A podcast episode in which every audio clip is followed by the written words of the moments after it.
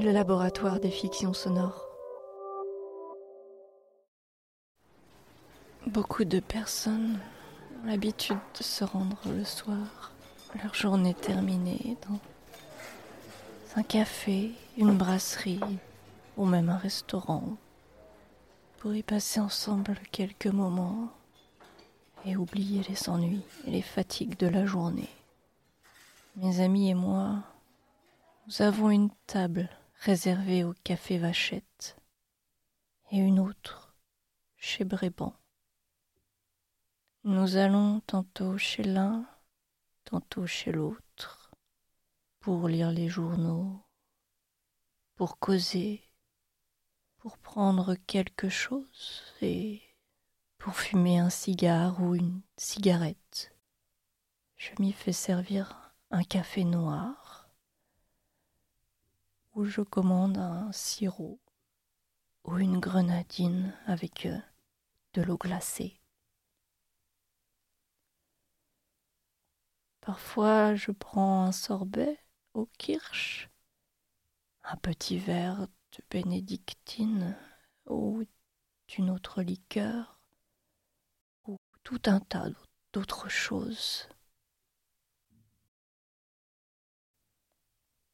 Dans presque toutes les rues de Paris, mais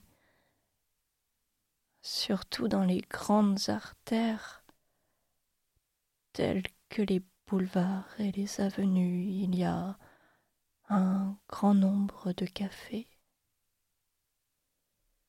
On y voit, avant ou après les heures des repas, des personnes qui viennent y prendre leur café, avec ou sans petit verre, petit verre de cognac, petit verre de rhum, de kirsch, de quetch, ou tout un tas d'autres choses. À l'heure de l'apéritif, avant le dîner, les cafés sont fréquentés par des consommateurs qui prennent un apéritif. C'est une liqueur qui ouvre l'appétit une absinthe, un vermouth, un bitter, un amer picon, un tonique au vin de Bordeaux, un tonique au vin d'Espagne, et tout un tas d'autres choses. Après le dîner, les terrasses des cafés sont garnies jusqu'à une ou deux heures du matin. Par des désœuvrés. Qui se plaisent à voir défiler les passants, promeneurs et promeneuses, tout en prenant leur digestif. Pour faciliter la digestion. Une fine champagne, une chartreuse, une bénédictine, une anisette ou un curaçao, un vin chaud, un grog américain au rhum ou ordinaire à l'eau de vie, et tout un tas d'autres choses. Le prix de ces consommations est assez élevé parce que les consommateurs ne prennent généralement que peu de choses. On peut très bien faire sa correspondance au café sur votre demande, le garçon vous apporte tout ce qu'il faut pour écrire plumes, encre, papier, enveloppe, timbre. Dans les grands cafés de Paris, il y a des chasseurs en livrée.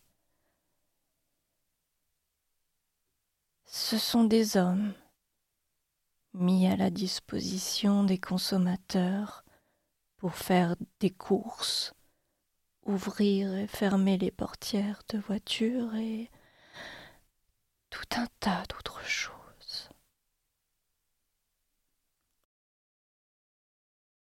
Dans certains pays, beaucoup de personnes, surtout les messieurs d'un certain âge, boivent du vin. Soit qu'ils restent à la maison, soit qu'ils passent la soirée au café.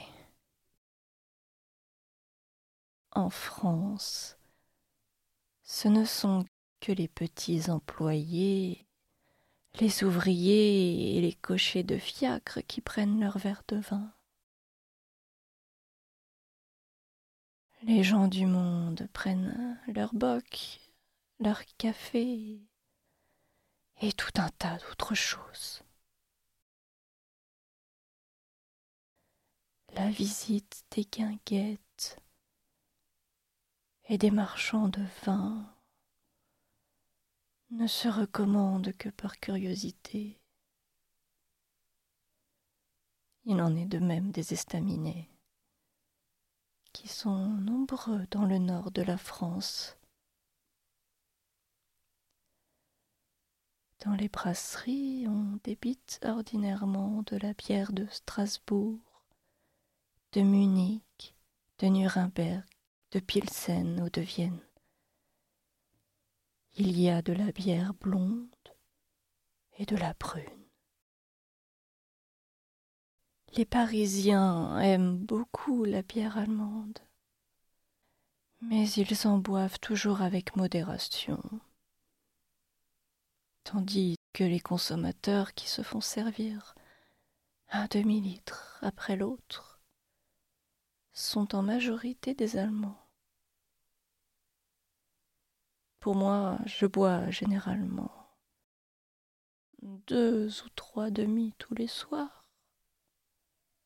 Si je bois davantage, je suis sûre d'avoir mal aux cheveux le lendemain. Pour commander un verre de bière, j'appelle le garçon. Garçon, apportez-moi un boc. Chaque boc est servi avec une soucoupe. Autant de soucoupes, autant de bocs à payer.